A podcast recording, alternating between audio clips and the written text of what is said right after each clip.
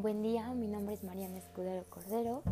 Eh, actualmente estoy cursando la licenciatura de Derecho en la Benemérita Universidad Autónoma de Puebla.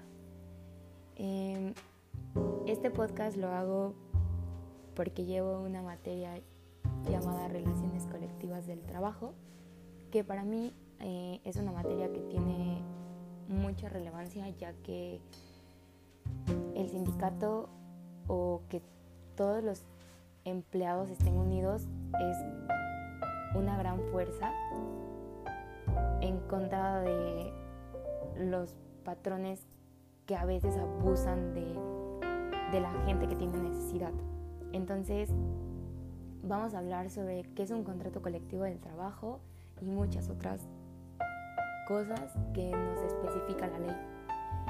Mm, bueno, para empezar, eh, la Ley Federal del Trabajo nos marca que el contrato colectivo del trabajo es un convenio celebrado entre uno o varios sindicatos de trabajadores y uno o varios sindicatos de patrones, con el objeto de establecer las condiciones según las cuales debe presentarse en el trabajo en una o más empresas o establecimientos. Mm, bueno, por el momento nos vamos a saltar la parte de cuáles son los requisitos de un contrato colectivo del trabajo, porque al final lo vamos a hacer más dinámico para que podamos ir captando eh, todo lo que nos, no, bueno, todos los requisitos. Eh, bueno, nos vamos a pasar a la parte de cuáles son los requisitos para registrar el contrato colectivo del trabajo. Y bueno, la, la ley federal nos marca que son cuatro documentaciones. Eh, la primera debe ser la, documentación con la que las partes contratantes acrediten su personalidad. La segunda, el contrato colectivo del trabajo. La tercera, la constancia de representatividad a que se refiere el artículo 390 bis, que en un momento lo vamos a explicar. Y el ámbito, bueno, y finalmente el ámbito de aplicación del contrato colectivo del trabajo. Bueno, referente al punto número 3, nos dice que es una constancia de representatividad que el sindicato la va a obtener eh, por parte del Centro Federal de Conciliación y Registro Laboral. Eh, bueno, las partes que vamos a ver intervenir en la celebración de un contrato, eh, pues van a ser uno o varios sindicatos de trabajadores, o uno o varios patrones, uno o varios sindicatos de patrones. Esto es con el objeto de establecer las condiciones según las cuales debe presentarse el trabajo en una o más empresas o como ya antes habíamos dicho establecimientos. Bueno, el patrón que emplee trabajadores miembros de un sindicato tendrá la obligación de celebrar con este, cuando lo solicite, un contrato colectivo. Eh, bueno, autoridad en la que se debe depositar, depositar los contratos colectivos del trabajo y cuándo surten efecto es en la Junta de Conciliación y Arbitraje o en la Junta Federal o Local de Conciliación. Y eh, estos surgen o, bueno, tienen efecto después de la fecha y hora de representación, de presentación, disculpen, del documento salvo que las partes hubiesen eh, convenido una fecha distinta o que pues para ellos sea conveniente. Mm, eh, sobre cuál es el mecanismo para que para ser titular del contrato colectivo de trabajo nos marcan tres normas. Eh, la primera es que si concurren sindicatos de, de empresas o industriales, pues va a ser el que tenga mayor número de trabajadores dentro de la empresa. Eh, la segunda va a ser si concurren sindicatos gremiales. Eh, bueno, esa se va a celebrar con el conjunto de los sindicatos mayor, mayoritarios que presenten a, las profesiones. En el caso contrario, bueno, en caso contrario de que se pongan de acuerdo, bueno, siempre y cuando que se pongan de acuerdo, pero en caso contrario, cada sindicato celebrará un contrato colectivo para su profesión. Y por último, la tercera norma es que los sindicatos gremiales y de empresas o de industria eh, podrán celebrar un contrato colectivo para su profesión. Eh, el número de sus afiliados sea mayor que el de los trabajadores que forman parte del sindicato de empresas o de industrias. Bueno, la pérdida de la mayoría a que se refiere el artículo anterior, declarada por la Junta de Conciliación y Arbitraje, produce la de la titularidad del contrato colectivo del trabajo.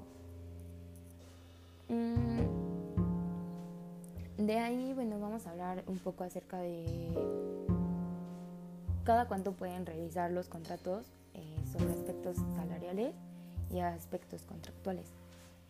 Bueno, hay tres maneras por las cuales puedan eh, revisar los, los, contratos. Esto se hace generalmente 70 eh, días antes, o sea, se debe como solicitar 70 días antes para que pues estén como conscientes de lo que van a, manejar o van a revisar, ¿no? Y bueno, eh, del vencimiento del contrato colectivo por tiempo determinado, si este no es mayor de dos años, del transcurso de dos años, si el contrato por tiempo determinado tiene una duración mayor, y por último del transcurso de dos años en casos de que el contrato por tiempo indeterminado o por obra determinada. Y bueno, el artículo 399 bis eh, nos habla que sin perjuicio de lo establecido en el artículo 399, los contratos colectivos serán revisables cada año en lo que refiere a los salarios en efectivo por cuota diaria. Y la solicitud de esta revisión deberá hacerse por lo menos 30 días antes del cumplimiento de un año transcurrido desde su celebración, revisión o prórroga del contrato colectivo. Y bueno, esto sería todo lo teórico y ahora vamos a hablarles pues los requisitos del contrato colectivo dentro, este, bueno, cuáles, qué, requisitos debe de contener.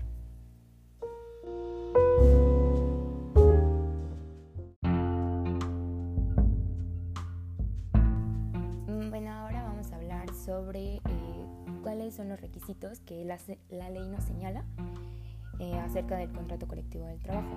Eh, la primera es nos pide el nombre y domicilio de los contratantes. En este caso vamos a hablar sobre un sindicato eh, llamado el Sindicato Único de Trabajadores de la Universidad de Guadalajara, eh, ubicado en la calle Juan Ruiz de Alarcón, eh, Colonia América, Guadalajara, Jalisco. Bueno, la segunda fracción que nos, dice, nos habla es las empresas y establecimientos que abarque. Aquí este este sindicato, bueno, este contrato nos dice que se aplicará a todos los trabajadores que presten sus servicios dentro de la empresa, en cualquiera de sus sedes o, sucursales establecidas en la zona metropolitana y en el interior del estado, con las modalidades que el mismo se establezca y las que en el futuro se creen. Bueno, la fracción tercera nos habla de la duración o la expresión de ser por tiempo indeterminado o por obra determinada. Y aquí nos habla en su séptima, pues por así decirlo, fracción de este contrato. Nos dice que eh, la empresa podrá contratar trabajadores por obra o tiempo determinados en los casos justificados conforme a los artículos 36 y 37 eh, de la ley.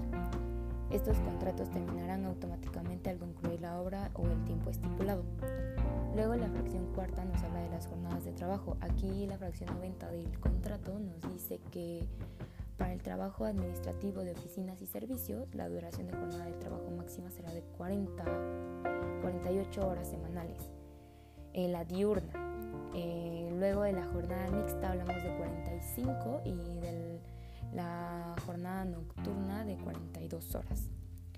Bueno, los días de descanso vacacionales eh, nos dice la fracción décima segunda que los contratos, los trabajadores, perdón, administrativos de oficina y servicios por cada seis días trabajados disfrutarán de un día semanal con pago de salario íntegro. Dicho descanso será el día de que termine, que determine la empresa. O sea, ponemos un ejemplo, puede que a mí me toque martes, que a mi compañera Fernanda le toque el viernes, etcétera, por por decirlo así un ejemplo. Y luego dice igual su décima tercera fracción que los trabajadores que tengan más de un año de servicios disfrutarán de un periodo anual de vacaciones que en ningún caso podrá ser inferior de seis días laborales y que aumentará en dos días laborales hasta llegar a 12 por cada año subsecuente de servicio. Bueno, claro que esto todo nos, nos lo dice la ley. Aquí, bueno, está más especificado y pues lo determinan bien por las especificaciones del contrato. Bueno, igual nos dice otra, otro ejemplo de la décima cuarta, que de conformidad con lo dispuesto para el artículo 64 de la ley, se consideran días de descanso obligatorios para los trabajadores de la empresa los siguientes. Y ponemos pues, un ejemplo, el 1 de enero, el 5 de febrero, el 21 de marzo, etcétera, todos aquellos que pues, la ley eh, considera, ¿no? Bueno, después eh, la fracción sexta que nos dice la ley es el monto de los salarios. Y aquí el sindicato nos dice que los salarios que perciban los trabajadores serán los que se encuentran detallados en el tabulador y en el plazo para el pago de salarios nunca podrá ser mayor a una semana para la persona que desempeña un trabajo material y 15 días para los trabajadores, de conformidad a lo previsto en el artículo 84 de la ley. Eh, bueno, igual dice que la empresa se obliga a entregar al trabajador una constancia que describa el monto de las percepciones recibidas por concepto de salarios y prestaciones, así como de las deducciones que se apliquen. Eh, igual nos pide la ley eh, las cláusulas relativas a la capacitación o adiestramiento de los trabajadores en la empresa o establecimientos que comprenda.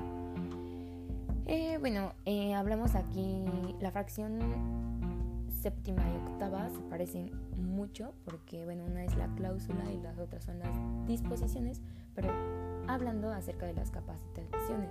Entonces aquí este sindicato nos marca que, por ejemplo, para ingresar a un trabajador al servicio de la empresa se requiere práctica y aprobar los exámenes correspondientes para el puesto, cubrir íntegramente el perfil requerido para el puesto de desempeñar, obtener referencias satisfactorias de empleos anteriores, ah, etcétera, ¿no? igual nos dice que la empresa podrá contratar trabajadores cuando se trate de trabajos especiales o profesionales y que por su propia naturaleza no puedan ser desarrollados por el personal que pues ya está contratado y que es base. Mm, y bueno, también nos menciona aquí el, el sindicato que el trabajador que sea contratado eh, por parte de la empresa tendrá que afiliarse al sindicato. O sea, es una parte muy importante. Y bueno, ya la otra es las bases sobre la integración y funcionamiento de las comisiones que deban integrar de acuerdo con esta ley y las demás estipulaciones que convengan las partes. Bueno, aquí el ejemplo que les doy es del hotel eh, Villa Primera pues aquí nos dice pues descanso semanal, eh, descansos obligatorios que ya igual los mencionamos, nos habla del aguinaldo, que a ver, a ver, otro ejemplo puede ser los trabajadores percibirán un aguinaldo anual equivalente a 30 días de salario que deberán pagarse antes del día 20 de diciembre, capacitación, higiene y seguridad, o sea, bueno, realmente aquí el sindicato va a saber cuáles son sus necesidades las estipulaciones que pues más le convengan, tanto como a la empresa como al sindicato. Y eso sería todo por este podcast. Me gustó mucho la actividad y le mando un saludo cordial, licenciado. Buen día y hasta luego.